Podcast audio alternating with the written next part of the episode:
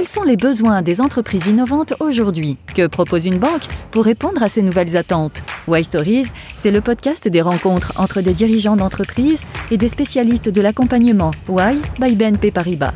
Why pour We Are Innovation. Bonjour à tous, nous sommes à nouveau dans les locaux du Y Paris et m'ont rejoint autour de la table Pierre-Émile du Y Grand Est BNP Paribas. Bonjour. Alain, PDG et cofondateur de 2CRSI. Bonjour Alain. Bonjour.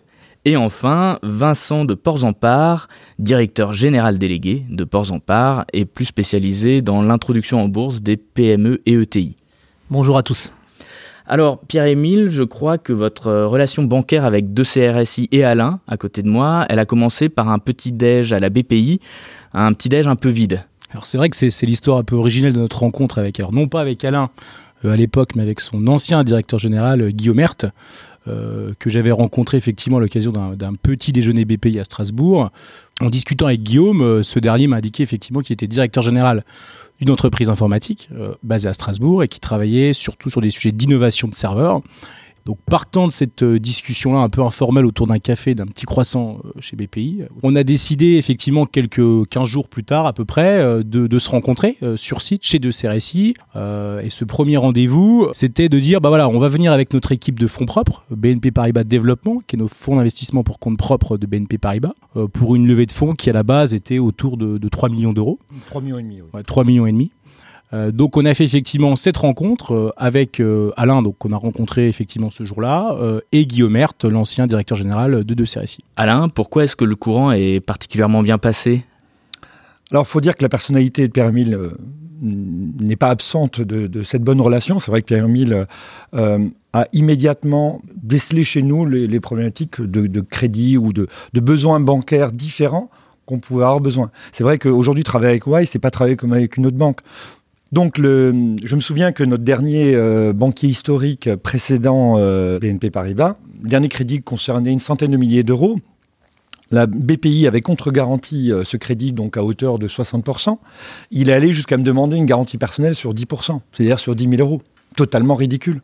Et c'est vrai que traditionnellement, les banquiers viennent vous voir, vous proposent des offres de crédit de service qui ont un coût, mais très souvent, chez tous les dirigeants d'entreprise, de PME, viennent se contre-garantir avec les biens propres du dirigeant d'entreprise.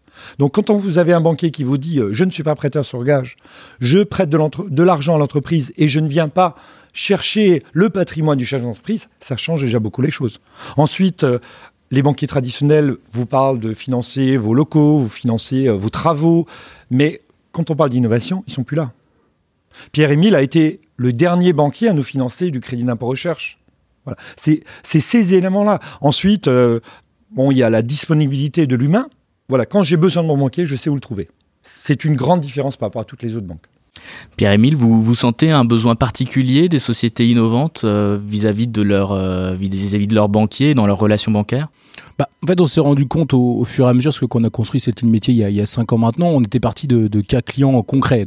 Et puis à un moment, fort heureusement, on a quand même des, des, dirigeants chez BNP Paribas qui sont aussi intelligents et qui, prennent un peu le passé en disant bah, comment on pourrait, je dirais, demain accompagner au mieux euh, ces entreprises-là. Donc partant de ce principe-là, euh, bah, on s'est dit il faut qu'on crée une ligne métier euh, innovation. Et c'est vrai qu'on se rend compte que les besoins, alors j'aime pas le mot start-up parce que le mot start-up est un peu galvaudé maintenant. Enfin, on peut placer le mot start-up un peu à tout va dans différents secteurs d'activité.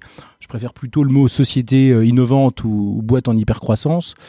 ces sociétés-là ont tant des besoins de réactivité, euh, que aussi un peu d'imagination de crédit. C'est-à-dire que on va pas nous solliciter pour un objet de crédit, euh, j'irais financer un actif en tant que tel, des murs, euh, une machine, etc. On va plutôt être sur des crédits effets de levier en se disant bah, demain, moi, société en hypercroissance, j'ai levé des fonds avec des investisseurs privés, publics je me sers effectivement des effets de levier BPI notamment.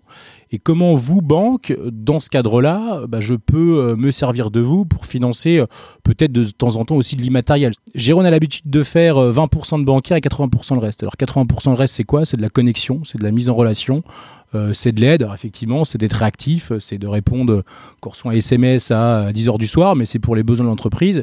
Finalement, on se dit si on est présent dans ces premières phases-là de la société, ben, on arrivera peut-être à structurer pour BNP Paribas euh, des opérations valeur ajoutée, ce qu'on a fait quelques, quelques mois, quelques années plus tard avec, avec l'IPO de deux CRSI. Et, je me permets d'ajouter que cet immatériel qui nous a financé à l'époque nous permet aujourd'hui de faire x12 par rapport au chiffre d'affaires qu'on faisait à l'époque on fait 12 fois plus de chiffre d'affaires, donc 90%, qui est l'héritage de ce qu'a financé Pierre-Émile il y a deux ans et demi. Et ça, c'est quand même, euh, en tant que chef d'entreprise, c'est quand même ce qu'on recherche le plus. C'est vrai que financer un besoin de fonds de roulement pour aller euh, conquérir un marché, c'est très bien. Mais financer la R&D, c'est ce qui est le plus compliqué. Donc, quelque part, avoir des outils qui nous permettent nous, en tant que chef d'entreprise, de développer les produits de demain, c'est ce qu'on attend d'une banque et c'est ce qu'on a aujourd'hui chez Way. Je me permets juste encore un petit mot supplémentaire. Aux États-Unis, on n'a pas la même problématique. Même si aujourd'hui on travaille avec l'équivalent de Way au sein de la BNP, sur la, on a un bureau à la Silicon Valley, aujourd'hui on a Bank of the West, donc filiale de BNP Paribas, qui nous, qui nous apporte des financements dans le même genre d'esprit que, que Way. D'ailleurs, c'est une ancienne du Way Paris qui, euh, qui est en charge euh, de ça, euh, Aurélie Brett. Et aux États-Unis, ça ne va pas passer forcément par des financements bancaires. Ça va être des investisseurs qui vont être là pour faire des, grosses levées de fonds, pas quelques miettes. Parce que quand on parle d'innovation, il y a un moment ou un autre, soit on veut rester une petite PME, soit on devient une boîte internationale. Nous, on a fait le choix de devenir demain un groupe international qui, je l'espère, fera plusieurs milliards de chiffre d'affaires. En tout cas, c'est mon objectif. Et c'est vrai qu'en ayant un partenaire vous on peut arriver à l'envisager.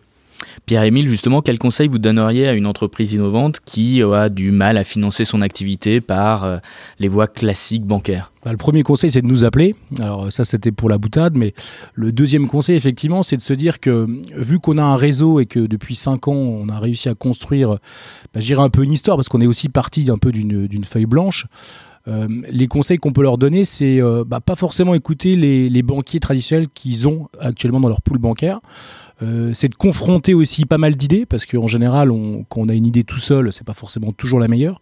Ce qui est important, c'est d'aller voir différents acteurs, alors aussi bien les acteurs publics, BP Innovation par exemple, euh, les acteurs économiques euh, régionaux, discuter avec des fonds d'investissement, des business angels et confronter un peu toute cette vision avec aussi la nôtre, effectivement, de, de We Are Innovation, en se disant, bah, demain, toutes ces idées-là, en les confrontant, on est toujours plus fort en étant plusieurs qu'en étant tout seul. Donc ça, c'est un peu un conseil que je peux donner aux entrepreneurs, c'est un, de nous contacter et deux, de, développer ensemble une, belle histoire pour que demain, cette startup devienne une ETI. Alors, je me tourne maintenant vers euh, Vincent, directeur général délégué de Ports en Parc. Si vous êtes autour de cette table, c'est que un jour, deux CRSI a eu besoin de faire le, grand saut, euh, une introduction en bourse.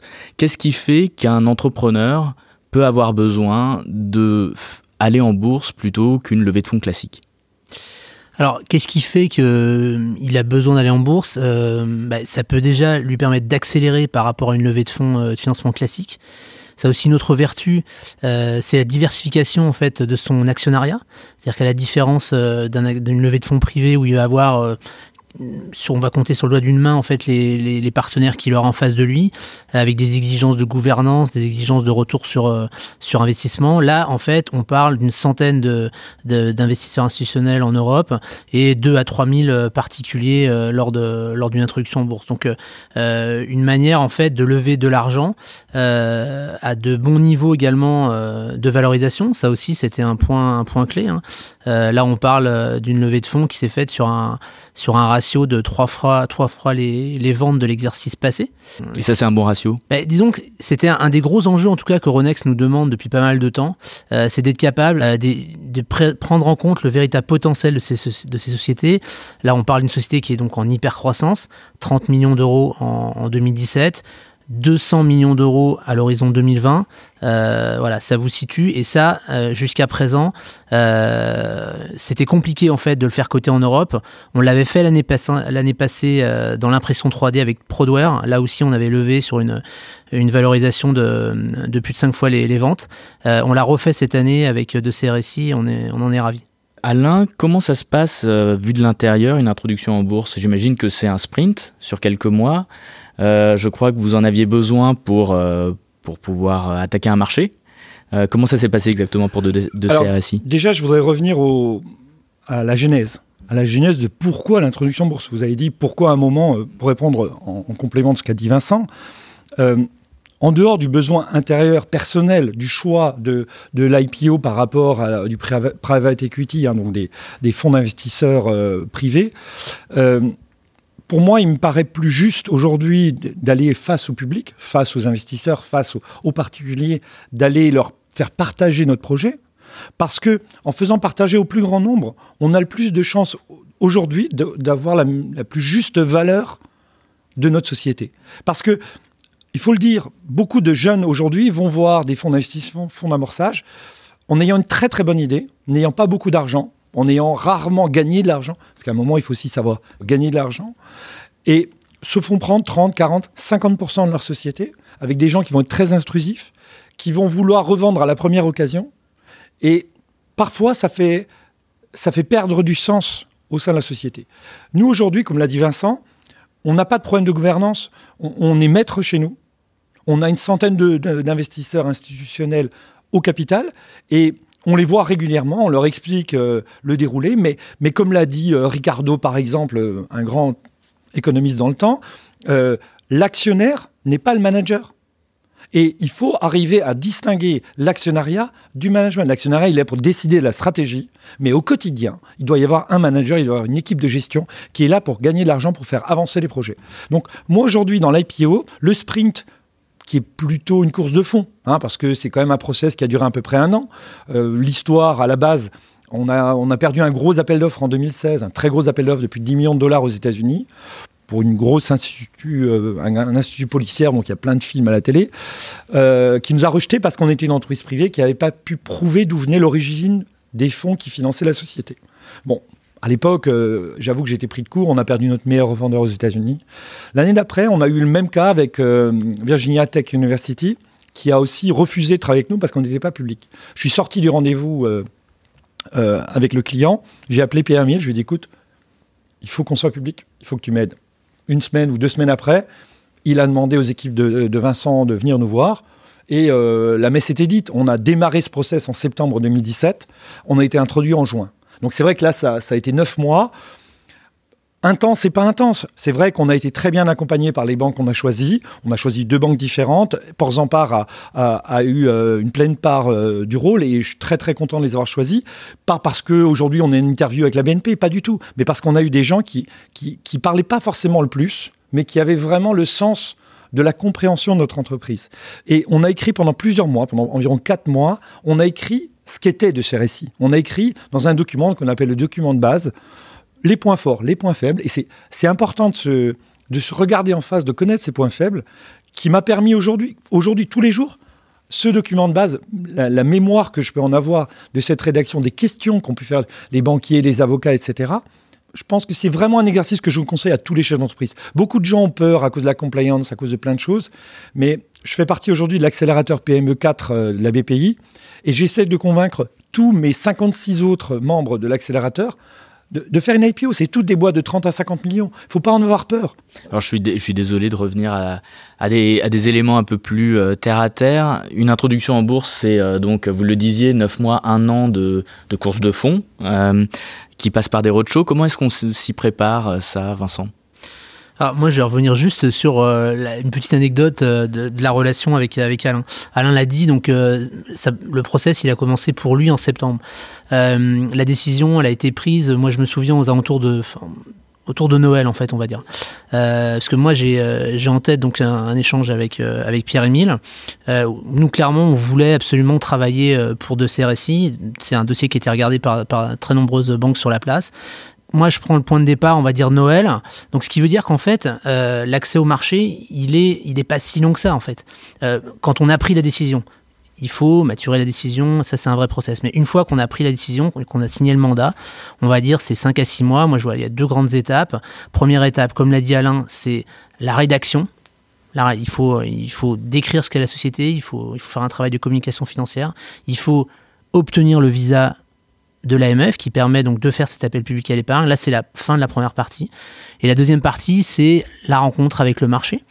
Donc on l'a dit, près de 200 investisseurs Paris, Londres, Francfort et, Zurich, avec une accélération sur les 15 derniers jours où là, faut être clair, hein, les dirigeants, c'est du, c'est du 100%. voilà les, deux, grandes, deux grandes étapes d'une introduction en bourse. Et pour que ça se passe bien, il faut quelles sont les qualités, quels sont les éléments clés? Alors, il faut un dirigeant charismatique, ça très clairement c'est clé. Pourquoi? Euh, Parce que euh, le mode de décision, ça va être des rendez-vous euh, qui vont prendre pas plus de trois quarts d'heure. Donc il faut qu'en trois quarts d'heure, vous ayez délivré en fait ce qui est de ces récits, ce qui est son potentiel, et que l'investisseur ait pu analyser la capacité du dirigeant. Donc très clairement, on le dit souvent, hein, quand un dirigeant n'est pas à l'aise en fait avec euh, euh, l'envie de communiquer euh, son projet, il faut pas aller en bourse. À l'inverse, quand vous avez cette qualité-là, très clairement, ça doit faire partie en fait de la feuille de route, au même titre que d'autres formes de financement, mais très clairement, la bourse est pour ça en fait. Pierre-Émile, on le voit, Y Banking, c'est tout un accompagnement, quels que soient les besoins du client, et ils peuvent être nombreux, introduction en bourse. Euh, on a parlé d'une hypercroissance pour deux CRSI, j'imagine que les enjeux sont complexes, variés, nombreux. Euh, quelles seraient les prochaines grandes étapes entre vous et deux CRSI L'avantage avec Alain, c'est qu'il y a des étapes tous les jours. Donc on, s'ennuie jamais depuis deux ans. Ça, c'est quand même le point qu'on peut raconter. Et c'est vrai que quand on s'est rencontrés il y a deux ans, je pense lui et moi, on n'imaginait pas forcément euh, euh, d'arriver jusqu'à l'IPO. Donc euh, encore une fois, je pense qu'on découvre tous les jours des, nouveaux besoins. Encore ce midi autour, d'un déjeuner. Donc c'est vrai que les étapes, elles sont, nombreuses. Et nous, le but, c'est de se dire, bah, demain, on veut faire de deux CRSI, on l'espère, comme, Vincent en tout cas a fait avec ses équipes de Ports en Part, c'est de faire de deux CRSI sur notre territoire le Grand Est bah, la future ETI de demain. C'est aussi un peu le but de la création de, de Y-Banking. C'est-à-dire il faut que sur nos territoires respectifs, alors aussi bien euh, en Alsace, en Lorraine, en Franche-Comté, en Bourgogne, pour la région que je représente, bah, de trouver ou d'aider en tout cas euh, la PME à un instant T à se transformer et à devenir une ETI. Alors ça peut effectivement passer bah, aussi bien, on l'a dit, par l'introduction en bourse, qui est, une étape, mais demain, ça peut être pour Alain et de ses récits, bah, l'aider à se développer euh, dans les Émirats arabes unis, par exemple, euh, en Asie-Pacifique, aux États-Unis, ce qui est déjà le cas avec notre collègue Aurélie Brett et Bank of the West. Demain, potentiellement, les structurer de la dette obligataire pour faire de la croissance. Euh, structurer un pool financier via des financements un peu plus spécialisés, structurés. Donc on a vraiment une belle histoire à écrire. Et en fait, je pense que l'IPO, c'était euh, bah, comme le premier crédit qu'on a pu mettre en place ou euh, l'avance sur crédit d'impôt recherche qu'on a pu signer il y a deux ans, bah, c'est une étape comme une autre. il y a encore plein de plein d'étapes à faire et plein de, de, belles histoires à raconter dans les dans les années dans les années à venir. Alain, vous allez conclure le podcast avec euh, une dernière question. Si vous aviez le conseil en or à donner à votre petit-neveu qui veut créer sa, sa start-up, quel serait ce conseil? Alors, bien sûr, ce ne sera pas en une phrase que je vais vous expliquer ça. Par contre, j'ai comme une formulation que j'aime beaucoup, c'est écouter tout le monde, mais n'écouter personne. Je pense qu'à la fin, euh, il faut quand même savoir ce qu'on veut. Quand on est chef d'entreprise, qu'on est qu'on est start-upper, qu'on est scale-upper, comme les mots à la mode à l'heure actuelle, il faut jamais oublier le mot entreprise dans chef. Il faut gagner de l'argent. À un moment ou à un autre, le chef d'entreprise, quand il se lève, tous les jours, il doit travailler pour son PNL, pour son profit, profit and lose, et pour son euh, résultat net. Et euh, qu'on développe un produit, qu'on l'innove, qu'on peu importe tout ce qu'on fait, à la, à la fin, il faut toujours penser à son client, qui va l'utiliser, qui va le payer, comment le payer? Ça, c'est vraiment pour moi essentiel. Et si vous êtes une start-up, voyez grand, écoutez votre passion, écoutez les conseils qu'on vous donne, mais n'écoutez en même temps personne d'autre que vous-même. Voilà, ce serait mon conseil. Alain, Pierre-Émile, Vincent, merci beaucoup pour votre temps, vraiment. Longue vie à deux CRSI et à bientôt pour une nouvelle Y Story. Envie d'en savoir plus? Les podcasts des autres Y Stories sont disponibles sur les grandes plateformes d'écoute en ligne.